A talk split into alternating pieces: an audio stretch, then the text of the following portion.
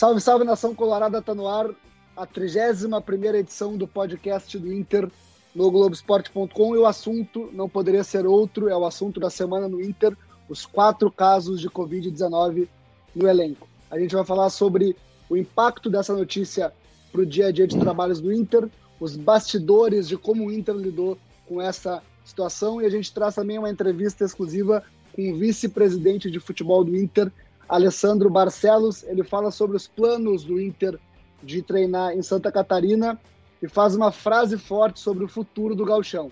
Ouve aí. Cada semana que passa em que não é liberado a volta ao futebol, o calendário fica mais apertado e, por óbvio, a competição que passa a ter maior ameaça né, dentro do calendário esportivo brasileiro é o Campeonato Gaúcho. Olha vamos nessa, grande a chance, abriu pela direita, é no gol, olha o gol, bateu, olha o gol, olha o gol, olha o gol, gol! Adriano é o nome dele! Pegou, largou, tá viva dentro da grande área, o Fernandão bate, gol! Faz o gol, garoto. Faz o gol, faz o gol, faz o gol, faz o gol. É no gol, é no gol, é no gol. É Eu sou Eduardo Deconto, setorista do Inter aqui no Globoesporte.com. Estou na companhia sempre muito agradável, ou nem sempre, mas tudo bem, de Roberto Azambuja, editor e repórter do Globoesporte.com. Tudo bem, Beto? Tudo bem, Eduardo? Tamo aí, vamos lá mais um podcast. E, e do Tomás Rames, também repórter aqui do site. Beleza, Eduardo, tudo bem? Tudo bem, Betão? Como é que vocês estão? Ô, Tomás, tudo bem? Saudades dos amigos. Eu vou começar, começar contigo, Tomás. Mas primeiro eu vou, só para contextualizar, né? O Inter, na terça-feira, comunicou quatro casos de Covid-19 em atletas né, de seu elenco, né, não, não, não funcionários, atletas de seu elenco. Eles foram afastados dos trabalhos estão assintomáticos. É, a, primeira, a suspeita desse caso veio na quinta-feira, quando um dos atletas disse ter sintomas compatíveis com Covid-19. Ele foi afastado, fez o teste no sábado, teve confirmado Covid-19. Na segunda-feira, todos os jogadores passaram por uma bateria extra de exames PCR. Foram confirmados mais três casos. Tomás, o que, que mudou? Só quinta-feira, 25 de junho ainda, né? Porque... Sim. Sim, semana passada, exatamente. 25 de junho, a gente está é. gravando isso no dia 2 de julho, uma quinta-feira, então faz uma semana que isso aconteceu, quando estamos gravando esse podcast. Tomás, o que mudou no dia a dia do Inter depois disso?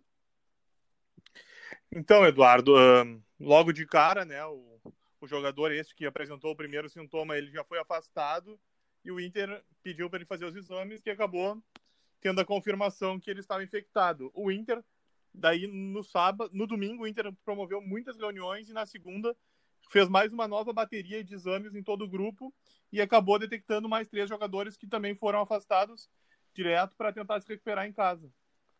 Sim, mas o Inter depois disso seguiu treinando normalmente, né? Esse que é o, que ah, é o, exatamente, é o ponto. Claro, né? sem dúvida. O Inter, né, amparado no, no protocolo que ele tem, que ele entende ser muito eficaz, ele continua a, a rotina de treinamentos e Inclusive, o Inter espera né, um gesto de poder avançar os treinos para começar a fazer os treinos coletivos, mas o Inter não mudou a rotina dele, ele segue igual. Sim. Antes de eu falar com o Roberto Zambuja, eu vou trazer mais um trecho da nossa entrevista com o Alessandro Barcelos, porque ele fala exatamente isso que o Tomás disse. É, ter confirmados os quatro casos reforça todo o protocolo que o Inter tem para identificar esse tipo de situação e isolar o elenco para manter os trabalhos no CT do Parque Gigante. Então fala aí, Alessandro. Quando um dos nossos atletas manifestou né, uh, algum tipo de sintoma, uh, imediatamente a gente fez o teste específico, foi constatado positivo no teste, avançamos no nosso protocolo e, e fizemos em, em, todo, em todo o nosso grupo.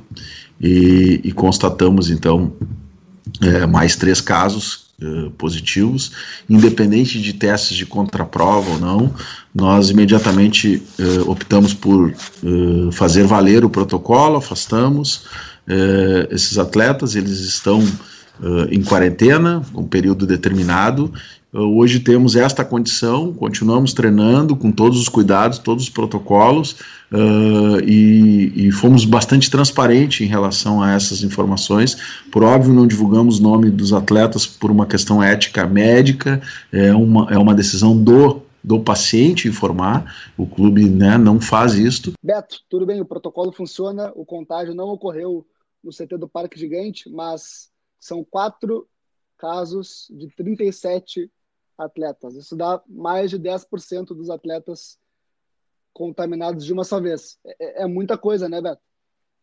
É, com certeza, Eduardo.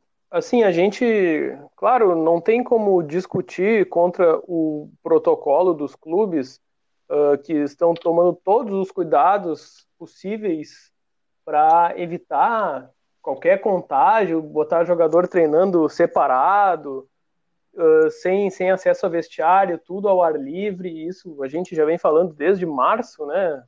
Quer dizer, desde março não, porque foi o momento que parou tudo, mas assim, pelo menos desde abril a gente já fala nisso e a gente já tá careca de saber.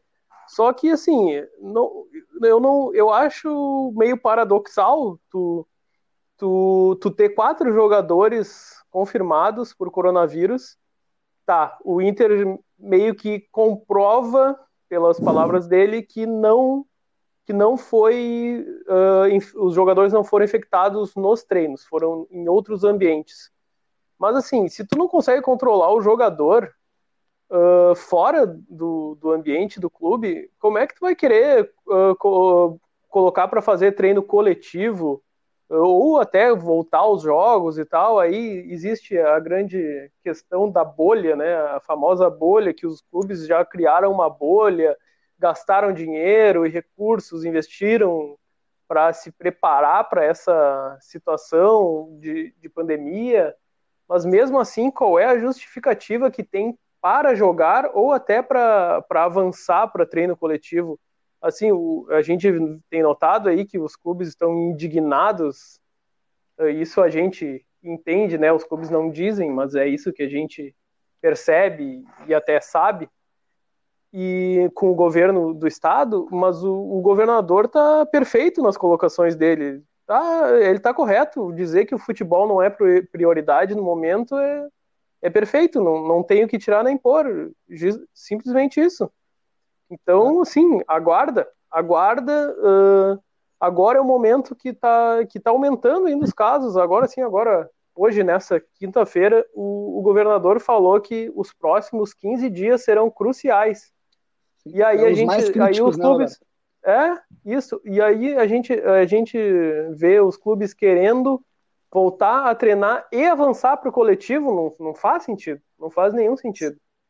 Sim, sim. É, e assim, eu, eu, eu entendo a argumentação dos clubes de que chegou no estágio de preparação que é preciso avançar, se preparar para as competições. O Flamengo, os, os times do Rio já estão competindo há um, um, um desnível técnico nessa comparação, pensando em Campeonato Brasileiro, mas a gente tem que pensar algumas coisas. Primeiro, as semanas mais críticas estão por vir. Segundo, não tem nem data marcada para voltar ao Campeonato Gaúcho. Né? Então, por que a pressa em treinar é, coletivamente se não há nem, a, a, nem uma previsão de volta do Campeonato Gaúcho? E, Exatamente. E outra, né? e outra é, tudo bem, o Inter, evidentemente, e, e mesmo vale para o co-irmão, para o Grêmio, o Inter criou de fato uma bolha sanitária no centro do Parque Gigante, tem um controle muito rígido, testes, etc., para minimizar um risco que nunca vai ser zero.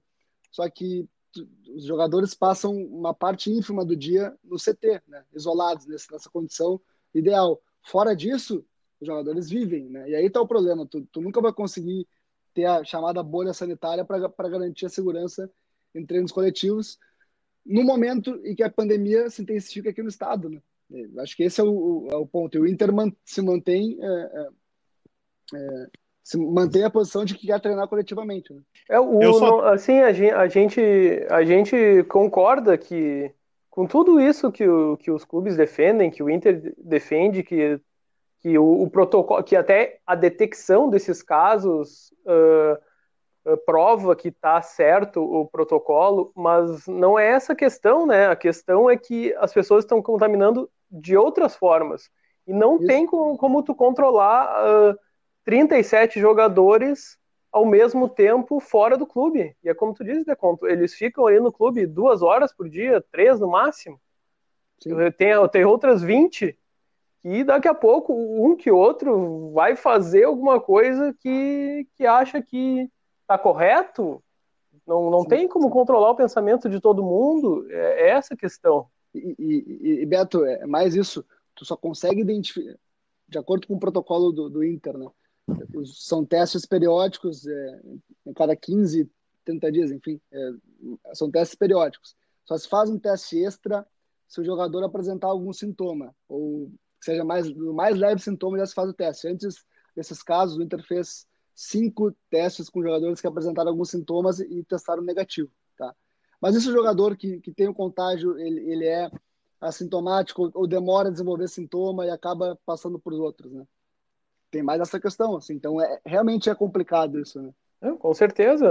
Assim, é, eu acho completamente sem sentido a pressão dos clubes. Aí, claro, aí a gente está falando totalmente de fora a gente não sabe o que, que tem em relação a patrocínio, a verba, a, a coisas que o clube depende de estar jogando para receber, né? Tem tudo isso e, e, o, e o clube está tá completamente certo em defender o que, o que importa para ele, mas assim, no coletivo, vendo, vendo pessoas aí todo dia mil novas mortes, pelo menos aqui no Brasil, né? Não, não faz sentido. Não faz sentido. E agora aqui, outra coisa que eu esqueci de falar.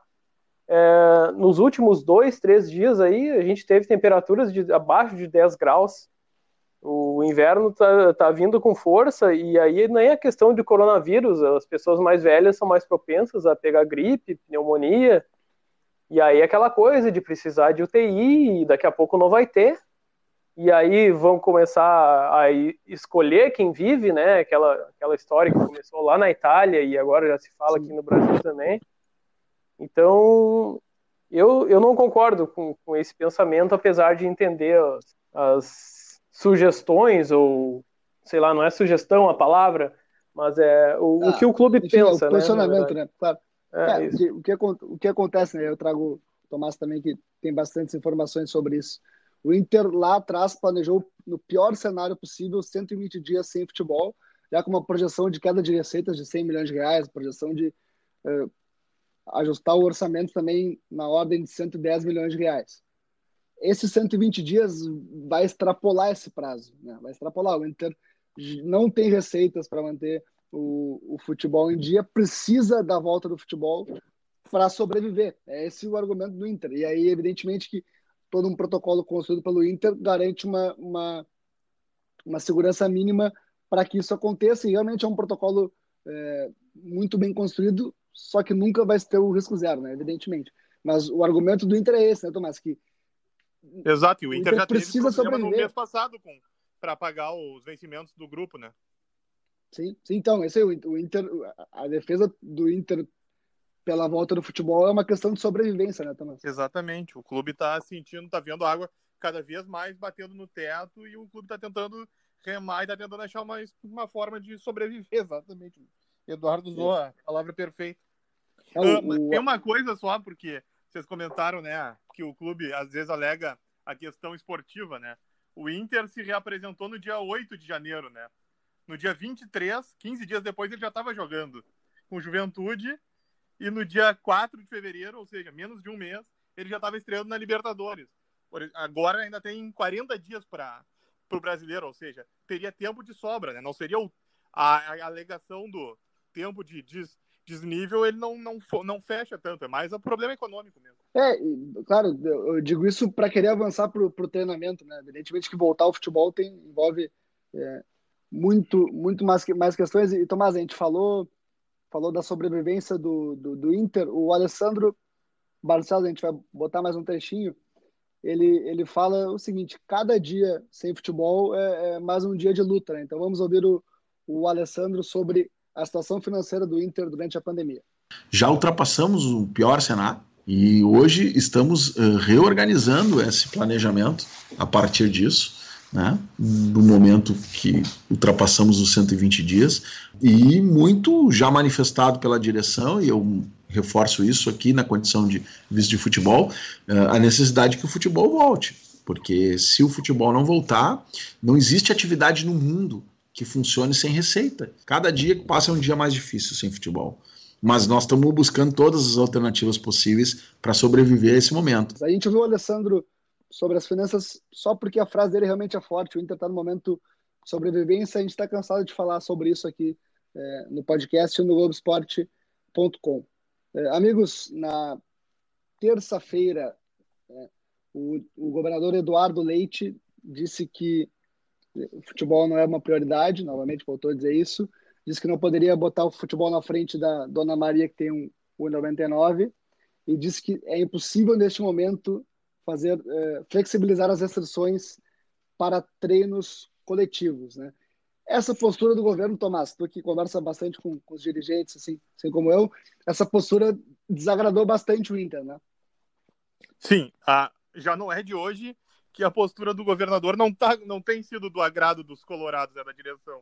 Mas essa, a mais recente declaração, incomodou ainda mais a cúpula, que já tentava arranjar uma forma de encontrar um, um, um denominador comum, mas não via, e está sentindo cada vez mais que está complicado para encontrar um diálogo e fazer os, os exames, os testes, né, os treinos avançarem. E então está surgindo a possibilidade do Inter realmente também sair, sair do estado para avançar os treinos, que é o que eles estão querendo. Então, Tomás, vou aproveitar e chamar já de cara, assim, Alessandro Barcelos para explicar como o Inter vai proceder e avaliar essa possibilidade de ir para Santa Catarina.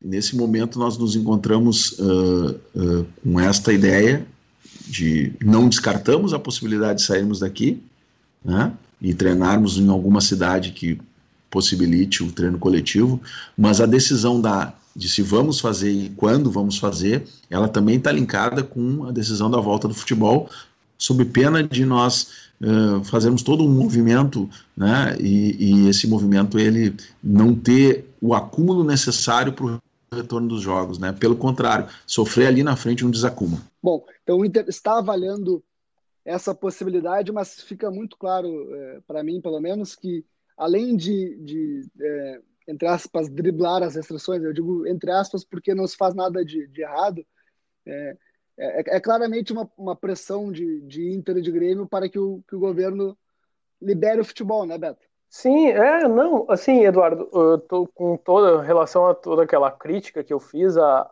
ao, ao Inter querer fazer essa pressão aí para retornar ao futebol, ou pelo menos os treinos coletivos, está completamente correto de querer ir para Santa Catarina, onde lá é permitido fazer treinos coletivos. E vou dizer mais, com relação a não expor os jogadores, tu manter o time todo em, em regime de concentração, é muito mais fácil tu conseguir controlar.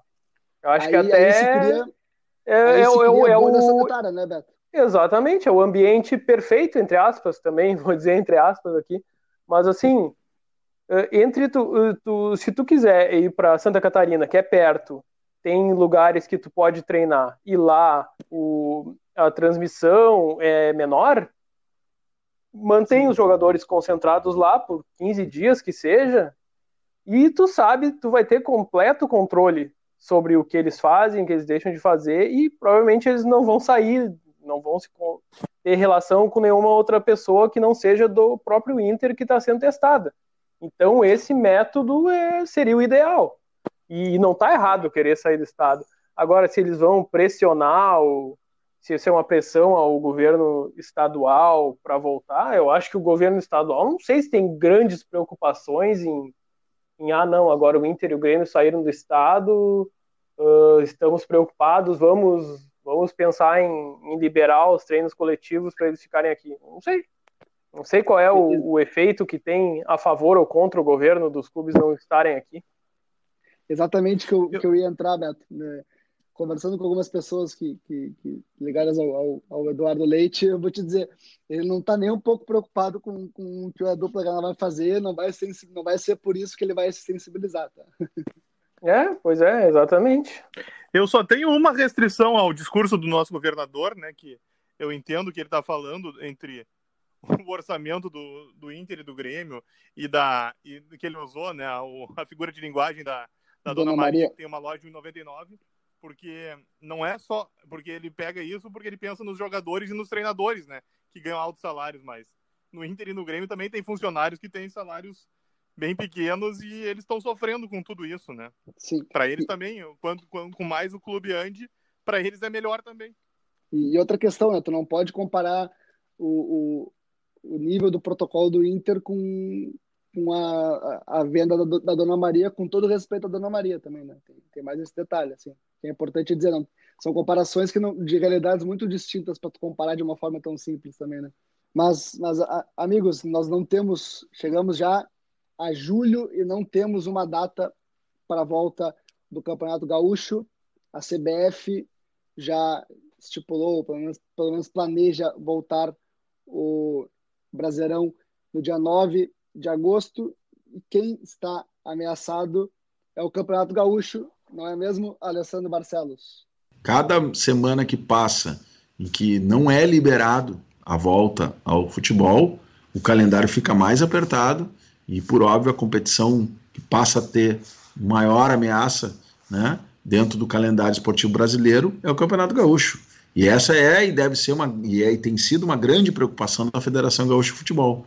É, nesse sentido, a realização do campeonato passa a ser uma ameaça na medida em que a cada semana a gente vai perdendo um calendário importante para a realização, uma vez que nós temos aí competindo dentro do mesmo calendário Campeonato Brasileiro, Copa do Brasil e Libertadores da América. Tá. Então, uh, a gente tem, tem que ter esse cuidado. Por isso, o que vocês acham? É, o calendário está funilando, né? Não tem como, de repente, encaixar tantas competições no calendário que já é apertado, né? Me parece cada vez mais nítido que o gauchão está muito ameaçado mesmo, né? é que agora é, envolve uh, uma questão acima do gauchão, que é o brasileirão, né? A pressão para voltar o brasileirão é infinitamente superior à, que, à pressão de voltar o gauchão. E, e se está definido mesmo esse dia 9 de agosto para começar o brasileirão, provavelmente não vai ter. Não vai ter data para jogar o Gauchão. E se voltar Brasileirão, talvez volte Copa do Brasil também. E eu acho que a, a Libertadores vai ficar mais difícil. Provavelmente seja. Eu acredito que vai ser cancelada ou passada para frente. Mas assim, a partir do momento que se definir que vai ter a volta do Brasileirão, aí o Gauchão, meu amigo, como disse o, Barcelos, está ameaçado mesmo. Sim. E aí agora Tivemos até a posição do, do presidente do Grêmio, Romildo Bolzan Júnior, dizendo que já pode entregar a taça para o Caxias, né? Não sei se esse é o pensamento do Inter, mas se depender de, de cancelar o gauchão para voltar ao Brasileirão, eu acho que o Inter concorda também em entregar a taça para o Caxias. Eu, eu, eu acho que o Inter não concorda, porque o, o, último ano de gestão de Marcelo Medeiros, ainda sem títulos, o Inter tendo o gauchão o título mais próximo de, de ser conquistado. O Inter vai fazer o possível para que o gauchão seja realizado. Mas ele já entende que é uma ameaça, né? Isso, sem dúvida. E o mais engraçado de tudo isso é que até há pouco tempo, se, fosse, se todo mundo pensasse, o, mais, o menos complicado de retornar era justamente o estadual, no nosso caso o gauchão, né? Por ser mais fácil de controlar do que conseguir controlar e cuidar de um campeonato do tamanho do Brasil, do Brasileirão, com todas as discrepâncias que tem nos outros estados. E, e para mim o mais curioso é que o Grêmio Inter treina há 60 dias e não tem nenhuma previsão de voltar ao futebol no Rio Grande do Sul. É, foi uma. Para que a pressa, né? Como diria Casa Grande. Para que a pressa? É, é que isso eles sabiam que podia acontecer, né? Quando eles quiseram voltar, né? Eles se ampararam com os protocolos, mas eles não tinham. Eles tinham uma esperança, né? Às vezes não tinham um norte, assim, uma data específica, tanto que seguem sem ter, né? Sim. É que, é que existia aquela possibilidade da, das reuniões da, com a Federação Gaúcha desse retorno no dia 15 de julho, né? E teve um momento que esteve muito forte isso. Só que Sim. ninguém imaginou que poderia ficar tão crítica a situação agora, né? Apesar de saber que o inverno aqui é mais rigoroso, e os cuidados são bem mais necessários. Mas é isso, se contava com, com essa volta no dia 15, depois que o governo do estado começou a afirmar que seria muito difícil, aí mudou de, mudou de conversa, né? E, e a impressão que eu, que eu mais tenho, Beto, de tudo isso é que se é que no, no momento não dá nem para jogar porque era um momento que a pandemia estava chegando no Brasil, era tudo muito muito novo, mas se se continua o Campeonato Gaúcho por mais uma semana e mais alguns dias passados os finais, tu resolve o Campeonato Gaúcho em abril e estava tranquilo, poderia ter resolvido lá que estava com poucos casos aqui no estado, né? Agora que tem muitos casos, a gente quer voltar. É meio é, contraditória, né? É, exatamente, mas aí também, uh, naquele aquele momento, era mais o pânico do início da pandemia, Exato, né? Exatamente, exatamente. Agora a gente já tem um conhecimento melhor do que, que aconteceu e tal, mas é aquela coisa, né? Uh, eu, eu acho que foi um especialista que falou algum tempo atrás assim: ah, daqui, daqui a pouco, quando tudo isso passar, a gente vai lembrar, ah, mas olha só, não precisava ter ficado aqueles dois, três meses parado. Mas não, precisava, para todo mundo os ter meses, a consciência. É de que Exatamente. do que pode acontecer. E os dois meses com certeza serviram para ao menos atrasar um pouco tudo que a gente está vivendo hoje, né? Guris, eu deixei, o principal, deixei o, o principal assunto, na minha opinião, para o final, foi como o Inter lidou com alguns dos casos é, de Covid-19. Eu sei que o WhatsApp de vocês dois aí já recebeu alguns, alguns prints de resultados, né? Tenho certeza. Hum. Hum. Né? Sim. Então, no, do, são... nosso, do nosso telefone, de muita gente que está nos ouvindo aí, né, Eduardo? É, eu sei que todo mundo recebeu prints aí. Então, que a gente sabe é que o Inter é, contratou, é, acionou o seu departamento jurídico para acionar a empresa responsável pelos, pelos exames para processar eles, porque realmente vaz, vazaram exames, a gente não vai falar nomes porque o Inter mantém os nomes sob sigilo total, mas o que eu posso trazer de informação de bastidores é que é, dois atletas tiveram contato fora do ambiente do clube, descumpriram orientações né, de, de, isolamento e tiveram sua, sua atenção chamada assim pelo, pelos dirigentes, porque eles põem em risco todo o protocolo do clube. Então, o Inter lidou dessa forma, né? E tá certo, né? Você queria ter tá um perfeito. protocolo e, e, e, aí, se fura essas restrições, tem que cobrar, né? Exatamente. Tipo, Será que vai ter caixinha? Ah, o protocolo é para todos, né? Olha, caixinha não resolve isso aí, né? Tem que cobrar, né? Guris, chegamos ao fim do nosso podcast, né? Eu acho, né? É isso aí, né? Falamos bastante sobre Covid, sobre, sobre o Campeonato Gaúcho. Acho que deixamos mais incertezas do que certeza sobre o futebol, no fim das contas, né? Mas acho que esse é o sentimento geral de todos. O ponto de interrogação, ele tem nos acompanhado faz tempo. Cento e poucos dias.